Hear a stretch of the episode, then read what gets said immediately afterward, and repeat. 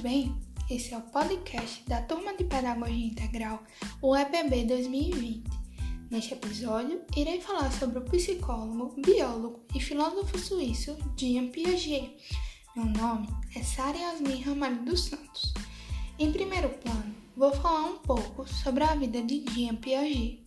Ele nasceu em Neuchâtel, Suíça, em 9 de agosto de 1896.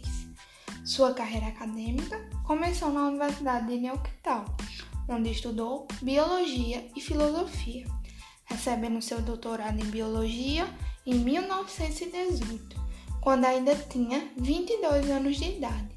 Posteriormente, passou a se dedicar à psicologia, atuando com epistemologia cognitivista.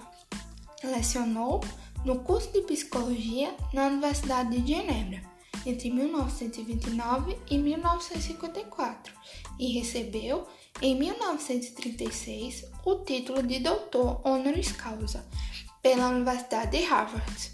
Fundou o Centro Internacional para Epistemologia Genética em 1955 e veio a falecer em Genebra em 17 de setembro de 1980.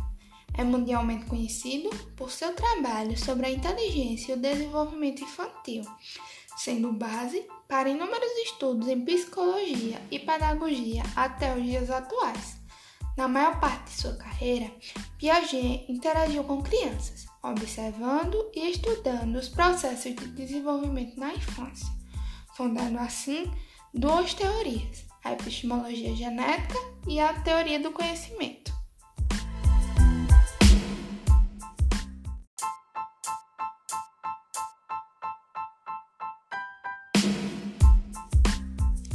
Após conhecermos um pouco sobre a vida pessoal de Piaget, nesse momento se faz necessário comentar acerca de suas obras.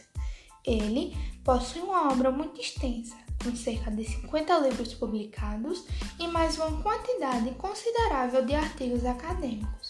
Seus estudos são tão complexos e influenciaram tantos conhecimentos na área da psicologia que uma tentativa de resumir ou explanar sua teoria acaba muito aquém da genialidade proposta pelo autor.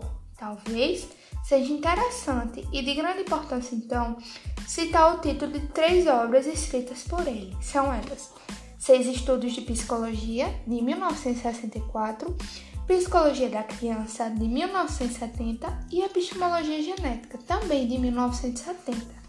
Tais livros foram uma resposta de Piaget às solicitações que lhe foram feitas para que ele escrevesse um resumo de sua extensa teoria, a fim de que ela pudesse se tornar mais acessível a um número maior de pessoas.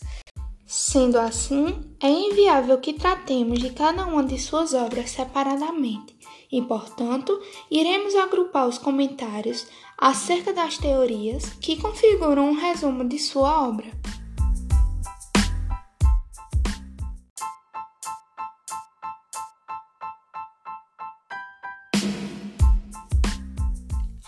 Agora, iremos adentrar um pouco sobre as suas teorias e como elas são organizadas pelo filósofo, que, conforme citada antes, se divide em duas: teoria do conhecimento e teoria epistemológica.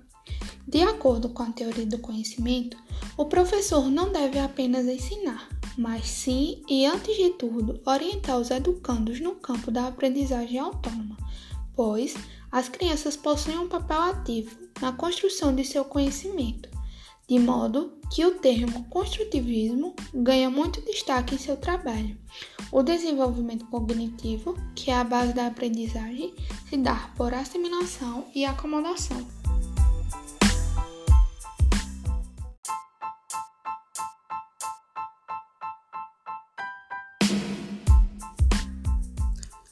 Aprender é uma interpretação pessoal do mundo, ou seja, é uma atividade individualizada, um processo ativo no qual o significado é desenvolvido com base em experiências. O papel do professor é, então, aquele de criar situações compatíveis com o nível de desenvolvimento cognitivo do aluno e atividades que possam desafiar os mesmos.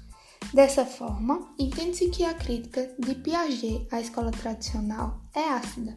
Segundo ele, os sistemas educacionais objetivam mais acomodar a criança aos conhecimentos tradicionais que formar inteligências inventivas a críticas.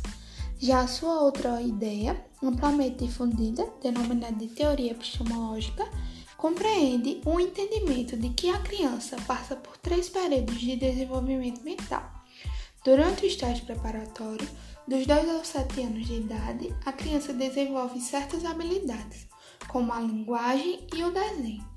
No segundo estágio, dos 7 aos 11 anos, a criança começa a pensar logicamente. O período das operações formais estende-se dos 11 aos 15 anos, quando a criança começa a lidar com abstrações e raciocinar com o realismo acerca do futuro.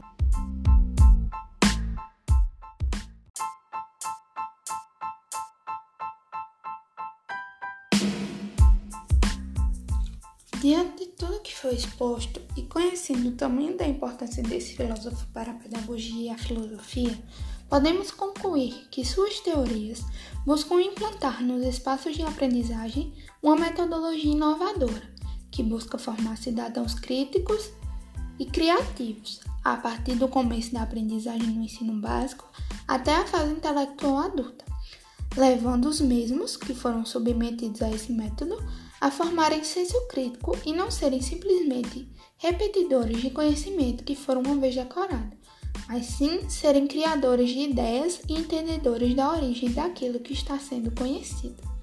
Agradeço a atenção de todos os ouvintes até agora e os convido a escutar também os podcasts dos meus colegas de sala. Até breve!